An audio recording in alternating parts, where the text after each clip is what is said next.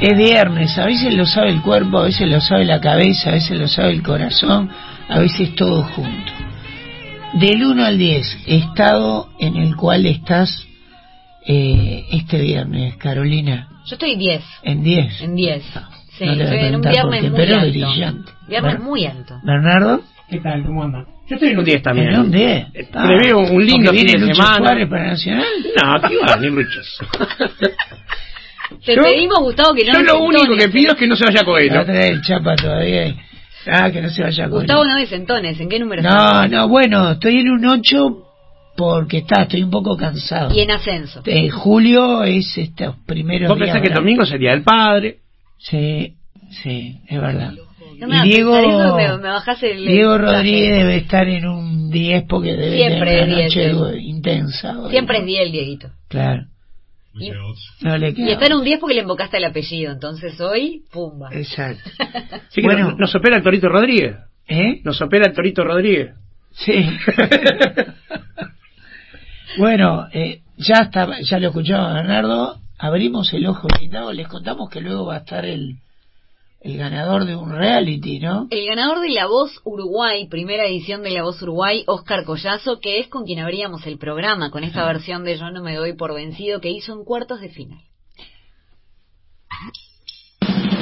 El ojo blindado desde las tablas por Bernardo Borgenstein.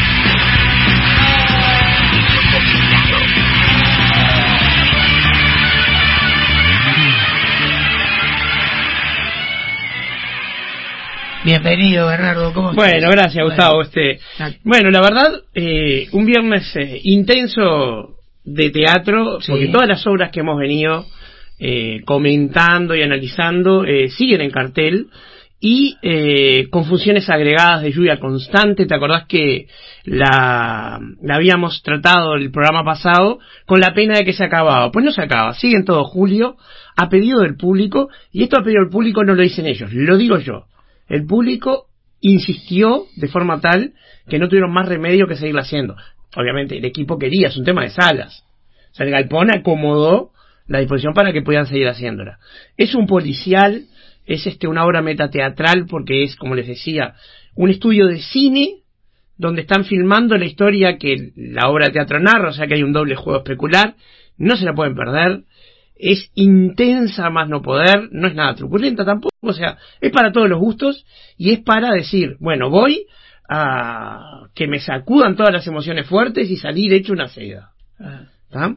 Y van a ver a dos actores, este Gastón Torero y Carlos Rompani, que dejan todo. ah. ¿tá? Si los jugadores de la selección dejaran esa intensidad en la cancha, salimos campeones este del mundial este y del siguiente. O sea que es lluvia constante, imprescindible, sigue onírica, el jueves y viernes, pocos, pocas veces más. Y tenemos entradas para regalar, Gustavo.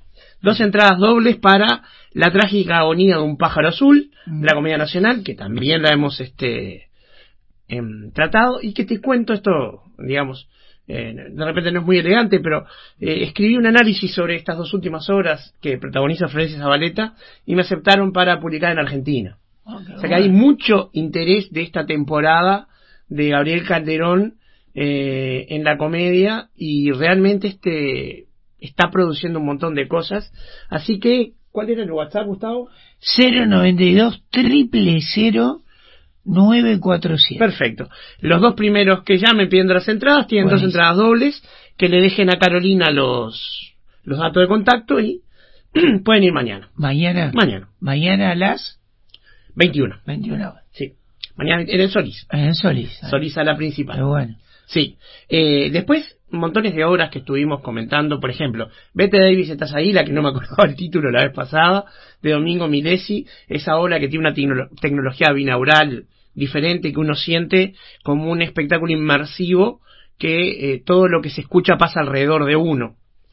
Eh, está rompiéndola en Estados Unidos en un festival, mientras que Constante de Gabriel Calderón está tirando España abajo, este, con comentarios de así se hace Lorca, en el, Lorca, perdón, así se hace Calderón de la Barca en el siglo XXI, ojalá tuviéramos un teatro público de este nivel. Eh, Jimena Pérez, que es eh, mi debilidad personal, la está rompiendo ya. Sí. Es una actriz que me encanta todo lo que hace. Nunca la vi mal.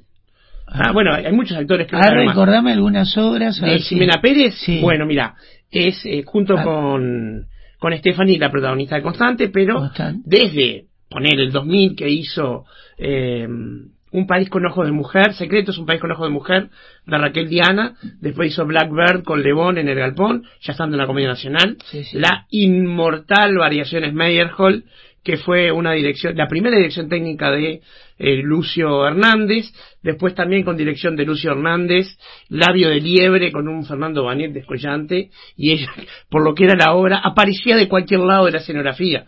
¿tá? Como no la van a dar de vuelta, ahora puede decir que están todos muertos, pero Eh. aparecían de cualquier lado. Sí, sí. Está impresionante este eh, Jimena en esa obra y son las primeras que me acuerdo, Dios, ha hecho millones. Este, también hizo Pericle Príncipe de Tiros con un Pablo Barrayón en protagónico muy bueno. La obra era más o menos porque era de las peores obras de Shakespeare, Sí, sí. pero estos actores estaban. Un trabajo de este Martín Blanchet en la iluminación que era increíble. Hacía una proyección de una virgen y la virgen se proyectaba sobre Jimena Pérez, era una cosa increíble Eh, sobre un teatro de Victoria en reconstrucción, así que había como un aspecto apocalíptico en ese lugar. Este, son esas cosas Ah, que tiene bueno. el teatro que no las podés volver a ver en esa forma. Claro.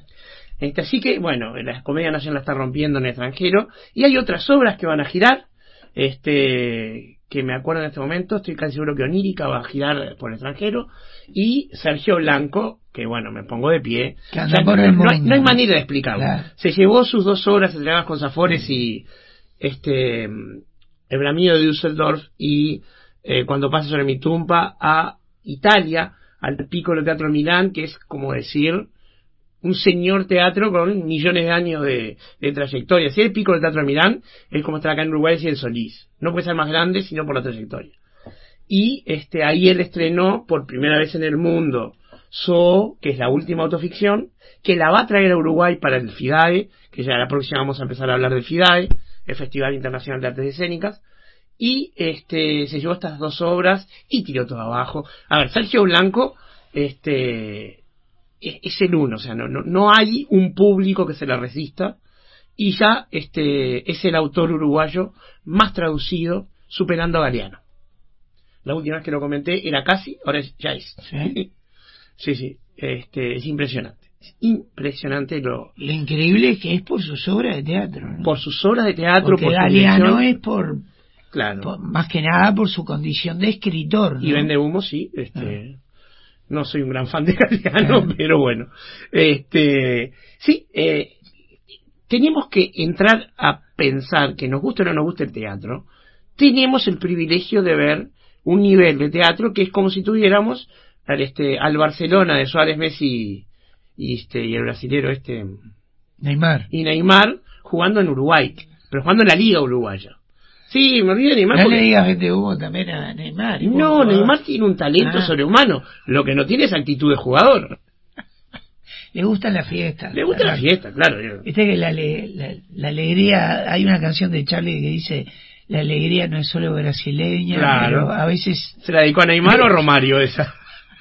Romario el otro día hizo con 56 años un gol que parece sacado de un mundial. Sí, sí. Y este, y yo te, voy a decir algo, pero esto es personal y viene con un tema de, de estudio de la filosofía estoica. Vos el talento te lo dan. Es un regalo. Claro. de Dios o de quien tú creas. Pero lo que haces con él es lo que vos haces. Y si yo de alguien con el talento de, de Neymar, manejarlo así, ¿tá? en vez de hacer lo que hace Cristiano, lo que hizo Forlán, que es llevarlo al máximo, porque vos cuando sos un jugador de fútbol de elite, sos un privilegiado. Estás recibiendo cariño del público, dinero, montones de cosas que muchísima gente no recibe.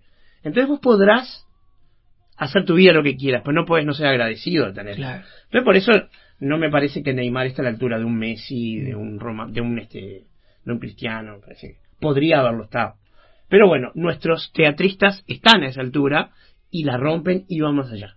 Este, así que eh, tenemos una maravilla de teatro para ver. Vuelve tristeza y alegría en la vida de las jirafas, que ya la comentamos, pero es una obra perfecta para que sea la primera obra con la que vamos un niño grande a ver teatro de adultos. Si yo tengo un niño de 10, 11, de 9, bastante maduro, puedo llevarlo a ver esa obra de adultos porque es perfectamente amigable para los niños. ¿Tá? Es, es- es un- una puerta de entrada, así como El Principito es el primer libro que se le da a muchos niños para que lean. ¿Tá? Esta obra, eh, Sí. la protagonista, eh, digamos, este, hace de una niña pequeña y eso lo hace como una interfase muy, muy agradable. Y ya está en julio ahora, no sé si ya, pero ahora vuelve. Debe estar porque eh, la, la cartelera del Galpón es muy difícil de ver en internet. Tengo que entrar a la Socio Espectacular, que es de Galpón también. Y este, y hoy, como voy a desarrollar el último estreno de la Comedia Nacional, eh, iba a empezar con cartelera, que es lo que hice, y ahora este sí quiero eh, hacer un poco de crítica, digamos. Bueno, eh, el último estreno de, de este ciclo de la Comedia Nacional, que empezó con eh, Trágica Agonía, Un pájaro azul, que es la que estamos regalando las dos entradas dobles, con Constante, que fue un preestreno, porque estrena definitivamente cuando vuelva Andrés Quira por Almagro, España, y con la trilogía de la indignación de Esteve Soler. Esteve Soler es un dramaturgo, en Uruguay lo llamaríamos joven, porque tiene unos 46 años, eh, catalán, es muy conocido, pero es la primera vez que eh, lo hace la Comedia Nacional y es la primera vez que yo voy a ver obras de él. ¿ah? Honestamente, nunca antes había visto nada de él. Y estrenan esta trilogía de la indignación, que son tres obras em, que forman una trilogía porque cada una se opone a algo, pero no tienen nada que ver una con la otra. No hay un hilo conductor ni vasos comunicantes. Eh, Cada obra es una independiente. Una se llama Contra el Progreso, otra se llama Contra el Amor y otra Contra la Democracia. Contra el Progreso la voy a ver hoy, este, y las otras dos ya las vi. Y eh, acá nuevamente vemos la mano de Gabriel Calderón al frente de la Comedia Nacional y de Carolina Stasiadis a, a mano de la comunicación, cómo han cambiado las cosas. ¿Por qué te digo esto? Esto ha sido eh, un ejercicio de coproducción eh, entre la Comedia Nacional y Teatro Independiente. Entonces, tres grupos, La Gaviota, Kinderspiel y La Emergente, cada uno de ellos dirige una de estas tres obras. Está, por ejemplo, Contra el Amor, De sus propios elencos.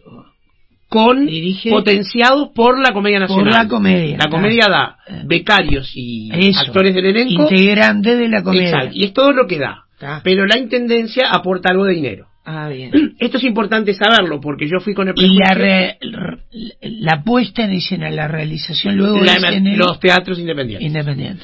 Ah, Y yo fui con el prejuicio de ir a ver una obra que estaba producida por la comedia con el teatro independiente. Y no, son los teatros independientes que producen a pulmón, como hacen todo, Sí. con un pequeño apoyo de la intendencia y un enorme apoyo actoral de la comedia. Digo esto porque eh, no vamos a ver escenografía de 50 mil dólares. Claro. Como si tiene a veces la comedia nacional. sí, sí. Bien, entonces, como te dije, Contra el Amor eh, está dirigida por Daniel Plada de La Gaviota. eh, Contra el Progreso está dirigida por La Emergente, eh, Federico Puch. Y el Kinderspiel dirige eh, Contra la Democracia, que, que son em, Sebastián Calderón y Gustavo Kreiman. Las obras son, por lo menos las dos que yo vi, cómicas. La idea es eh, utilizar el humor como un recurso de crítica de qué es lo que está mal en el amor, de qué es lo que está mal en la democracia y supongo de qué es lo que está mal en el progreso. Insisto, no la vi, pero hay uno de mis autores favoritos ahí, que es Gabriel Hermano, y tengo muchísimas ganas de verla solamente Ah. por eso. Este, nunca, bueno, está Leandro Núñez también, Bueno, otro ¿Qué bueno. querés decir? Los dos me, me Sí, gustan. está, digo, a ver, esto es lo que no se debe hacer, digo, Sí. está- Está. Soledad Gilmet, que es una de las mejores actrices del país. Matías Vespa, que es un actor joven que cuando hablamos de niño argentino nos deshicimos en elogio, así que el elenco está buenísimo. Está. Pero pasa que Gabriel Hermano es un actor que la comedia nacional ha sido este poco hábil en aprovecharlo. Claro. O sea, con Gabriel Hermano tienen un valor que la comedia nacional nunca utilizó como debería. Este, y bueno, y acá lo, lo vamos a ver, por ejemplo, cuando Gabriel Hermano protagonizó el misántropo de Molière, pero se cayó el teatro, y, digo, no, me paré a aplaudir estos 10 minutos, es impresionante lo que hizo en ese, en ese trabajo. Pero bueno, como te decía, distintos elencos con una muy linda combinación del elenco independiente, de becarios y de este actores de la Comedia Nacional. Y en estas dos que yo vi, se veía la mano del director. O sea, por ejemplo, la que dirige Kinderspiel está más gritada, más enfática, más, más física. Entonces hay que entender que uno va a ver una elección estética. Y no salir diciendo, ah, ¿cómo gritaron? No, eso se buscó. Es algo que se buscó, la intensidad arriba. Y es un... A ver, está bien cuando es un recurso estético. Si yo voy a ver una dirección de Jimena Vázquez, yo no espero que los actores tomen un Lexotan antes, antes de actuar. Los voy a esperar allá arriba y arrancando arriba. De forma tal. La última dirección este, que le vi a, a Jimena fue el desmontaje y hablamos acá, pero antes le vi la refinada estética a los hijos de puta. Y con actores de la intensidad, de Coco Rivero, Marisa este, Bentancur y Jimena eh, Vázquez, que, sí, Jimena Vázquez es la actriz y Jimena Márquez es la directora, este, arrancaban allá arriba. O sea, Marisa Bentancur puede darte miedo en escena, es este, proyecta un- una fuerza increíble. Y arrancaban allá arriba y bueno, ¿dónde termina? Y bueno, como era una elección estética, terminaron donde la directora quería que terminaran, y era una obra que te dejaba prendido a la silla, este, impresionante. Pero bueno, eso es lo que digo, la intensidad, cuando es un recurso, es el mejor, es el donde juega más, como en lluvia constante que decíamos recién. Entonces acá la intensidad es un recurso puesto en escena, donde acá los actores de la comedia nacional eh, hacen un aporte interesante. Son ese jugador eh, veterano que eh, tranquiliza a los más jóvenes y arma el equipo y juega con la cabeza levantada. Entonces, eh, la aparición de estos actores de la comedia nacional hacen que este el, el grupo ande mucho más afinado. Hay este bueno, voy a ser este específico. Contra el amor, dirigida por Daniel Plada. Hay eh, un monólogo de Fernando Dianesi casi al final de la obra que debería conocerlo el planeta. Es impresionante. ¿tá? Es este un monólogo hecho por una persona que se dedica a hacer casting de mujeres para películas porno. ¿tá? Y por momento no sabes si reírte, indignarte o llorar, porque es tan brillante lo que hace Fernando Sí. que te da todo junto. Ese monólogo solo es increíble. Por si fuera poco, Mario Ferreira la rompe. Pues Mario Ferreira es increíble lo que hace. claro. Tiene una actuación junto con este mm, Leonor Chavarría o Cristina Cabrera, no estoy seguro, en ese momento ya no, la vi hace dos semanas, este, una pareja que eh, se dicen una a la otra lo que no les gusta y, no sabes si están coqueteando, si se están peleando. No hay forma de definirlo porque es tan increíble el diálogo que hacen que, que está fabuloso. Y eh, Leonor Chavarría tiene un primer, este, una primera escena con títeres que está increíble también. O sea, contra el amor, recomendadísima. Y una escenografía impresionante. Contra la democracia, el que se lleva todo es este Fernando Banet, que eh, tiene un, este, un personaje que es un economista que sale al parque a desestresarse, entonces se pone a jugar a matarse con ondas con un colega. Entonces vos ves al tipo de traje, hablando de teoría económica mientras están los ondazos con un, con un colega, este, un, monólogo increíble, y tiene muchísima escena, está fabuloso, pero también Daniel Espino Lara, este, con, eh, ya te digo, esto de escribir, ya, está, este, la letra tamaño 16 ya no me da, No, voy a empezar a claro. usar el 18, Claro. este, con Daniel Espino Lara, con Rosario Martínez, y eh, lo Tata Yubí, o Diego Yubí, nadie le dice Diego a Diego, este, hacen un, un cuadro que es absolutamente demencial. Una pareja de padres que despierta al hijo porque tienen que hacerle una comunicación imprescindible. ¿tá? Entonces, los tres están increíbles porque la, la escena fluye, es horriblemente ácida, ¿tá? pero vos decís, tus padres te levantan a las 2 de la mañana, a las 3 de la mañana para decirte algo. Bueno, se murió alguien. No, no se murió alguien. Entonces el batata dice, ¿qué? ¿Soy adoptado? Digo, así empieza. No, por favor. Y lo que sigue para ahí es terrible, es peor. es también, Espino Lara y Rosario Martínez están increíbles. Eh, contra la democracia, recomendadísima. Como no hay dos sin tres, calculo que, sobre todo con los actores que tiene contra el progreso, esto va a andar genial también, pero lo vamos a hablar en el ojo blindado dentro de 15 días, porque este la voy a ver hoy de noche. Todavía no empezó la nueva tanda de estrenos, pero se vienen montones para agosto. Así que la próxima andaremos hablando de eso. si te Está bueno. Vos te, eh, no son vacaciones de julio, pero tenés teatro para ver. ¿verdad? Y bueno, sí, este, por suerte no, no, no es todo teatro infantil. Claro. O sea que, Mm. porque teatro infantil es un tipo especial de crítica, ¿no? No, Mm. no es a lo que Claro. yo me dedico porque no. No, no. Está bueno no que exista también. Está y- brillante, y que exista, es imprescindible. Trabajado mucho, lo Tanto hemos el visto teatro como la crítica de teatro Claro. Es imprescindible. sí. Mm. Sí, y aparte quienes tenemos hijos, en algún momento los hemos este, llevado a ese teatro para introducirlos al teatro. Claro. Así que- Muchas gracias, Bernardo. Nos vemos, Gustavo. Hasta pronto.